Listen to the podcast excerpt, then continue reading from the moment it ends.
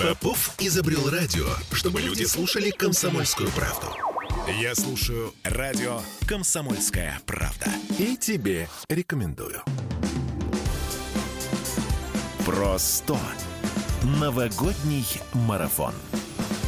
Про 100, не просто, а про 100, в связи с тем, что э, мы, во-первых, начинаем готовиться к Новому году, вот, две недели до наступления 2023-го, во-вторых, у нас э, юбилей в э, конце декабря, исполнится ровно 100 лет с момента основания Советского Союза. Э, если кто не в курсе, то э, 31 на, нет, 29 декабря 1922 года на конференции делегации от съездов Советов Российской э, Социалистической Федеративной Советской Республики, Украинской ССР, Белорусской ССР и Закавказской Советской Республики, собственно, был подписан документ, который изменил э, жизнь нашу, все, до сих пор фонит вот это все. Ну, в общем, столетие СССР отмечаем вместе с э, Сергеем Кобиным. Доктор технических наук, автор книги «Нравственная экономия» у нас здесь в студии. Сергей Викторович, добрый вечер. Добрый вечер. И с наступающим, и, собственно, и с прошедшим. Взаимно, Дмитрий. Э, ну, мне не очень нравится термин «с прошедшим», мне нравится «с наступившим». Э, поэтому э, что имеется в виду прошедший? Да, День? прошедший Советский Союз. А, понятно. Ну, давайте вместе с вами подумаем, а что это было? А что вообще это было? Это была попытка реставрации э, Российской империи, например. А... Попытка построить новую страну на обломках Российской империи. Ну, мы с вами же не экономисты, но экономисты, поэтому давайте-ка объясним людям вообще на самом деле, что это произошло в 1917 году и что произошло вслед за этим. В 1917 произошло две революции. Ну вот. Да. Э, первая, февральская, она угробила монархию. Вторая, октябрьская, она угробила попытки построить капиталистическое буржуазное государство. Ну, не совсем так. После появления появления Менделеева в 1894 году в Лондоне произошла революция 1904 года, на которую Николая II завели, как мы знаем, из этой самой интересной книги под названием «Нравственная экономия». И сделано это было англичанами с одной простой целью, потому что первая страна в мире, которая выскользнула из рук Англии, была Америка, обладающая естественными условиями для развития всех видов промышленности. А вторая страна в мире – это была та самая Российская империя, которая пыталась выскользнуть не попасть в руки, вернее, я бы так сказал, Англии, но попала в этот капкан. И в капкан в этот попал глубоко уважаемый Николай, Николай II. А смысл всей этой процедуры был в том, чтобы Россия, развалившись как империя, потеряла все естественные условия для развития всех видов промышленности. Вот какая была глубокая цель. Цель была настолько глубокая, что она какое-то время была, э, находилась в состоянии реализации. А вспоминаем Фридриха Листа и вспоминаем его замечательные слова, и не его тоже, да, отчасти и мои без национального единства, без необходимых общественных условий мы не в состоянии будем организовать промышленное производство и сформировать естественные условия для развития всех видов промышленности. Мы в тот момент потеряли естественные условия и национальное единство. А, и, соответственно, а, Сталин с Лениным, а, они, кстати, разных взглядов придерживались по поводу того, как должен быть устроен Советский Союз. Они, э, они вернули э, нашу страну, остатки нашей страны на путь развития промышленности. Ну, точно не Ленин, точно не Ленин, потому что попытка приписать Ленину план Гоэрло, она является ошибочной, потому что Глеб Максимiliaнович Крыжановский, который предложил этот план, это был ученик, а, значит, Ивана Алексеевича Вышнеградского который не только создал и сформировал правильно технологический университет в Санкт-Петербурге, который, к сожалению, не его имени, но это тот человек, который объяснил вообще, а как должно развиваться государство. Это друг Дмитрия Ивановича Менделеева, с которым они встретились в 1889 году, как пишет об этом Дмитрий Иванович Менделеев, по-товарищески зашел попить чаю, не знаю, что пили. А, и после этой встречи наступили некие события, которые и явили историю в том смысле, что Россия стала промышленной державой. Впервые на короткий период в России был установлен промышленный стройуклад на 13 лет. Это, Это было в конце 19 века? В 1891 году. Им понадобилось всего полтора года для того, чтобы установить этот строй, а уже в 1894 году Россия бурно развивалась. В Петербурге открывалось в Петроградском районе 30-50 заводов в год. Нам таких цифр сегодня, даже если выпить крепко, то не получится э, представить. Петроградский район, это имеется в виду не Петроградка как остров, а Петроградский промышленный район. Петроградский, который... Петербургский, да, э, промышленный как район. Ленинградская как область. Ленинградская область, да. Угу. Так, Часть и, северо-запада, э, да. Чего получается? Значит, Советский Союз, возвращаемся к, к мысли, с которой мы начали. Советский Союз — это была реставрация Российской империи и попытка вернуть единство, национальное единство на необъятные просторы одной шестой части Это суши. была попытка возвратить естественные условия для развития всех видов промышленности. И этим вопросом занимался в большей степени Сталин. Он занимался этим с ошибками, но этим он занимался. Я, кстати говоря, когда шел к вам на передачу, тут чего-то вспомнилось мне, вспомнился мне полет Гагарина в космос, вспомнился мне атомный проект, это же все успехи Советского Союза. Угу. Я задумался вот над каким вопросом. Смогла ли бы сегодня Россия при том уровне развития авиационной промышленности, в котором она сегодня у нас находится, реализовать космический проект и отправить в кавычках Гагарина в космос. С нуля вы имеете в виду? Ну, конечно. Ну, конечно. Ну, тогда же с нуля отправляли в космос, да? Смогла или нет? Думаю, что нет. А смогла ли бы современная Россия с нуля начать и реализовать атомный проект? Боюсь, что в нынешнем состоянии? Боюсь, что нет. Несмотря на все успехи, хочу сказать, в Русатоме много успехов, но это успехи истории. Поэтому, говоря о Советском Союзе, нужно помнить всегда одну очень важную вещь. Советский Союз это было промышленное государство, несмотря на однобокость развития этой промышленности. А, также очень интересный вопрос голода, который на Украине выглядит как голодомор. Кстати, на этой неделе признали. Э, голодомор официально признан геноцидом. Слушайте, на пьянство много есть причин. Мороз, охота, Новый год, когда дается чин, и просто пьянство без причин. По этому поводу можно сказать, без причины можно признать все, что угодно. Давайте подумаем, как дело было. Значит, товарищ Сталин, не понимая протекционизма, не понимая толкового тарифа, которым занимался Менделеев. Толковый тариф имеется в виду э, таможенный тариф. Таможенный толковый тариф, который вышел в свет в 1891 году, и известное собрание сочинений, вот ваш покорный слуга его издал в 2018 году, шесть томов экономических трудов Менделеева, куда входит таможенный тариф. Так вот, товарищ Сталин понятия не имел о таможенном тарифе. Поэтому доход, который Российская империя получала в размере 39,6%, Акциз он имел 32%, акциз тоже был в империи 20%, то есть 60% бюджета за вычетом 10% разницы, которую имел Сталин, большую на и так далее, половина бюджета мы потеряли, и поэтому зерно, сельхозпродукцию отбирали у сельхозпроизводителя для того, чтобы покупать новое технологическое оборудование и материалы за рубежом. Индустриализация, программа индустриализации. Да, индустриализация. Но она проводилась, как это сказать, поинтеллигентней, а... не через то пространство, через которое она должна была бы производиться. Но смотрите, а, это люди, которые пришли к власти в результате революции и гражданской войны. Они привыкли решать проблемы, ну, скажем так, не через то место. Но... Нет, нет, нет, там дело в другом. Социализм, он, многие, кстати, говорят, сейчас надо реанимировать, надо, не надо путать социализм и социум, и социальное. Вообще политика – это наука о социальном развитии государства. Не надо путать социализм и э, социум, социальное развитие государства. Не надо, не надо путать политику с социализмом. Значит, во-первых, социализм, он предусматривает отобрать чужое. А, э, значит, например, э, христианская политика, она предусматривает отдать свое. Христианство предусматривает отдать свое. Вот откуда тот самый удивительный путь, ведущий к цели через отдаление от нее в виде рычага нравственного, да, нужно добиться того, чтобы другой с помощью протекционизма, с помощью промышленности один кормил десятерых. Пример очень простой. Дед Мороз. Дед Мороз, да. Вот посмотрите на Деда Мороза, я в данном случае буду Дедом Морозом. Значит, посмотрите, мы этот пример приводим многократно с помощью Кредит Свис и его аналитической группы.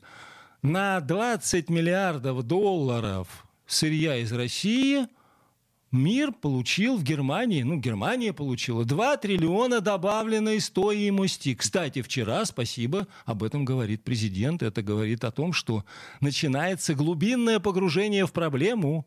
На высшем уровне. На высшем уровне, да. Это вот что касается, э, значит, э, тарифа и отношений. Так вот, если бы товарищ Сталин в свое время занимался тарифом, а не экспроприацией, то это бы не закончилось голодом, который сегодня пытаются нам предъявить в виде голодомора на Украине. Дело-то было общее. Угу. Украинцы с не меньшим успехом это делали, чем э, русские, хотя Поволжье, в моем понимании... Северный Казахстан, вот это да, все тоже В моем пострадало. понимании все русские. Так, вот в этом месте мы вынуждены прерваться, потому что реклама новости на нас наступает. Я напомню, мы продолжаем, э, во-первых, готовиться к Новому году, во-вторых, отмечать столетие со дня основания СССР. У нас еще один юбилей в этом году в уходящем столетие со дня основания пионерии, ну и столетие джаза. Вот. Эти темы мы будем обсуждать буквально через пару минут после того, как закончится реклама. Я напомню, Сергей Колбин, э, доктор технических наук, автор книги «Нравственная экономия» вместе с нами. Пауза будет короткой. Про 100. Новогодний марафон. На радио «Комсомольская правда» в Петербурге. Я слушаю радио «Комсомольская правда», потому что здесь самая проверенная и оперативная информация. И тебе рекомендую. Про 100. Новогодний марафон. Слушайте, дырявая совершенно голова. Я абсолютно забыл, какой приз э, мы вручаем э, тому человеку, который правильно ответил на вопрос э, этого часа. У нас же тут не просто новогодний марафон, у нас же тут еще розыгрыш призов и викторины. Вот, вот. это да. Значит, вопрос был такой. Чью мать хотел показать Америке Никит Хрущев? Э, Сергей Викторович. Ну, какой интересный вопрос. Чью мать? мать? Да. Да, не, ну понятно, Кузькину, а чью же еще-то? Вот. И, соответственно, а, Нина, чей номер заканчивается на 3 7, цифры такие, 37, ну, вот, получает приз, который я не помню, вот, ну, убей бог, я забыл, что именно у нас стояло сейчас на кону. Ну, вот, Нина правильно ответила, это действительно Кузькина мать, и ответила первой, э, среди ну, других многочисленных сообщений, которые пришли нам на WhatsApp. А что тут умного-то? А да ничего, мы просто людей делаем немножко счастливее, потому что О. две недели до Нового года осталось. Это только нужно определиться с тем, что такое счастье. Так, а, я чувствую, мы наступили на больную мозоль. Нет, нет, нет, это, это, это просто к слову. Счастье же каждый понимает по-своему. Счастье это когда у тебя все дома, например.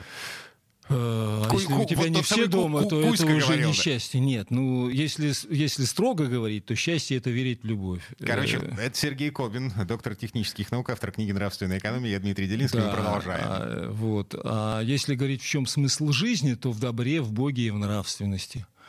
А если в чем смысл существования России, то он заключается в установлении в России промышленного строя и уклада. Вот не в восстановлении Советского Союза, да, а в восстановлении промышленного строя и уклада. Слушайте, я не вижу проблемы. Давайте поймем, Советский Союз. Союз это что? Вот, Дмитрий, как вы считаете, союз чего? А, Советский Союз это было, а, было государство, в, которое, в котором на равных правах, по крайней мере, это декларировалось, участвовали разные народы. Так. И? Ну, на самом деле, союз это таможенный. Давайте посмотрим на Соединенные Штаты Америки. А это какой союз? Федеративный э, союз э, да, да, Соединенных да, Штатов да, Америки это, это федеративное союз. государство. Это таможенный союз. В каждом штате свой, свой собственный набор законов. А, их э, объединяет всех в каждом штате, США. В каждом штате, как и во всех штатах, действуют одни и те же законы с точки зрения таможенных, с точки зрения косвенных налогов. Прямые налоги там также сильно не отличаются. Ну, Вообще... доволь, довольно сильно отличается. Где-то может быть НДС 18%, где-то 24%. Ну... Э, я не знаю, э, работали ли вы когда-либо с НДС и понимаете ли вы в этом что-либо, но я могу сказать, что даже 1824 с позиции дела никакого отношения не имеет. А я... принципиальным является именно таможенные пошлины, принципиальным является именно акцизы, которые в Америке идут отдельными поправками, чтобы ворам не было Э, повадно. Поскольку если вдруг кто-то начинает не платить налоги, если вдруг кто-то начинает не платить акцизы, таможенные пошлины и так далее, то там 110 лет или электрический стул посидеть перед Новым годом. В Советском Союзе за контрабанду, в общем, тоже мама не горюй сажали. Ну, правильно, потому что контрабанда — это разрушение экономических устоев государства, разрушение государства как такового. Так вот, Советский Союз, возвращаемся, это был таможенный союз. И Соединенные Штаты Америки – это тоже таможенный союз. Значит, если, например, у товарища Сталина, Ленина, да, фигурировала декларация прав народов России, гарантировавшая национальное равенство и так далее, да, то э, федералист или Конституционная конвенция Соединенных Штатов Америки, он гарантировал национальное единство. Не равенство, а единство. Единство, ну правильно, при, э, истина это прообраз единства. И то же самое было в России. Это было единство. Была одна беда. Товарищ Сталин не читал Менделеева, товарищ Сталин не читал Фридриха Листа, товарищ, а, а уж Ленин это вообще был неандерталец. Он вообще в этом ничего не понимал. И товарищ Карл Маркс, кроме того, что он объяснял, что капиталист хочет, само понятие капитала они не, помета, не понимали, потому что капитал – это доля богатства, отнесенная на промышленность, и главная цель была промышленность. И ни у кого ничего отбирать было не надо, и, и никакое там право собственности, частное это или народное, или обобщисленное, или долевая и так далее, никакого значения не имело. Вот в чем была проблема-то главная. Поэтому э, денежки профукали, э, они как бы накачивали то, что не накачивается. Вот и все. Но нового человека на э, Советский Союз построил? С помощью, в том числе, пионерской организации. Нравственные качества, они в этом смысле, это дети, да, это формула Менделеева, которая звучит так. Будут заводы, будут и театры. А у Фридриха Листа это примерно так. Будут заводы, будет и нравственность. По мере того, как развивается умственная производительность, которая способствует улучшению или увеличению интереса и борьбы за моральные и материальные интересы другого, которая способствует возвышению духа, а не плоти, которая способствует улучшению чувств и заботы о ближнем, по мере этого развиваются все возможные направления в государстве. Растет промышленность, укрепляются институты, улучшаются требования и стабилизация к правам собственности, формируются все необходимые условия для того, чтобы государство развивалось материально. По мере улучшения материального производства развивается умственная производительность. Получается, замыкается цикл, никто ни за кем, ни, никто никого не ловит, никого не расстреливает, никто не голодает. Государство бурно расцветает, развивается. Посмотрите Но на Китай. Ленин со Сталиным приняли э, неграмотную крестьянскую страну. Э, к тому же полуразрушенную э, Первой мировой и гражданской. Тихо, тихо, тихо, тихо. Ленин со Сталиным, э, значит, думать очень трудная работа. И Ленин со Сталиным должны были бы почитать, что было до того. Но они этого не почитали. Я хочу сказать, что э, как в современное время пропали учебники, связанные с Фридрихом Листом и его учения, да, национальная система политической экономии. Точно так же пропали экономические труды Менделеева. Ваш покорный слуга их восстанавливал, если вы помните. Да. Точно так же на сегодняшний день вышла книга Райнерта, например, которая говорит о промышленности, как богатые страны стали богатыми и почему бедные остаются бедными. И буквально через короткое время он как вы любите говорить, топит за промышленность, и буквально через короткое время вышла книга почти с таким же названием. Робинсон, по-моему, один из авторов, и еще какая-то индийская фамилия, которая говорит, причины были в демократии, не хватало демократии. Но правовое государство и все гражданские свободы – это дети промышленности и богатства. Будет промышленность, будет и демократия. Вот в чем проблема-то. Но мы-то этого понимать не хотим. Мы все хотим думать в меновых ценностях, а нужно думать в производительных силах. Мы хотим думать в частной экономии, а нужно думать в национальной. Потому что между человеком и человечеством существует нация. И это та самая русская нация, о которой мы говорим. Поэтому все национальности у нас и едины. Поэтому мы любим украинцев, даже если они говорят, что они нас не любят. Мы-то их любим, и не только украинцев. Всех мы любим, и татар, и евреев, и мордву, и всех на свете. Угу. Если человек думает на русском языке, ну, этого уже достаточно, чтобы считать его русским. Вот и все. Так, а, а, идеология-то все-таки нужна нам? Нет? Конечно, а как же? А, как же? Смотрите, а, последние 30 лет э, наше государство декларирует, что идеология не нужна. В Конституции написано черным по белому, написано, что государственной идеологии нет в Российской Федерации. Тем не менее, вы уже не первый человек, с которым я разговариваю, который говорит, что идеология нужна для того, чтобы воспитывать людей, взрослых, детей, неважно. А, какая идеология? Э, во-первых, э, хочу, а, хочу обратить внимание на последний указ президента о духовно-нравственном воспитании в обществе от 9 ноября этого года. А во-вторых, я хочу подсказать очень простую, понятную, внятную вещь. Две минуты у нас. Нравственное служение является общим, наиболее объединяющим и наиболее правильным основанием для построения государства. Нравственное служение. Каждый должен заботиться о другом. Вот какой в этом смысле должна быть идеология. А, как Санта-Клаус, да? В смысле Святой Николай. Ну, я не знаю, там Санта-Клаус или не Санта-Клаус, я могу сказать совершенно... Хорошо, как Дед Мороз. Да, как, как, например, Иисус Христос, например. Мне больше этот пример нравится. Так, хорошо. На полторы минуты до конца этой четверти часа э, несколько личных вопросов. Э, э, вы помните свой первый Новый год, Сергей Викторович? Хороший вопрос. Помню точно, что это был город Заволжье Горьковской области. Угу. Боялись, пугались Деда Мороза? Никогда в жизни. Я очень был любезен с Дедом Морозом. А самая любимая игрушка? Новогодняя. Вот то, что вешалось на елку. Ой, в тот период было много всяких там э, рыб. Наверное, рыбки, рыбки, рыбки, рыбки. Стеклянные, картонные? Вот картонные. Это. Откуда тогда стеклянные? Картонные. Угу. Возможно, даже еще и самодельные. Нет, не самодельные, картонные, но очень красивые, очень благородные. А, фольгой оклеенные? Отдельные да, отдельные нет. Так, вы загадываете желание под бой курантов? Вообще, вот взрослый человек э, в полночь э, с 31 на 1, что происходит в душе? А, вера — это подвиг духа, обличающий вещи невидимые. Поэтому я верю э, в любовь, поэтому в этом смысле я верю в счастье.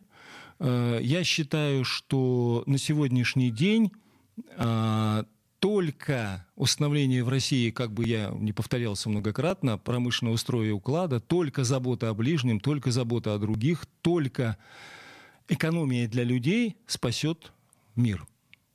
Сергей Кобин, доктор технических наук, автор книги «Нравственная экономия». Сергей Викторович, спасибо большое. С наступающим Новым годом. Спасибо. Всех с наступающим Новым годом. Крепкого здоровья. Всего самого доброго.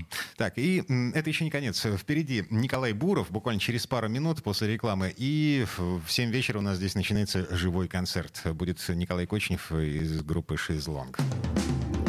Про 100. Новогодний марафон. На радио «Комсомольская правда» в Петербурге.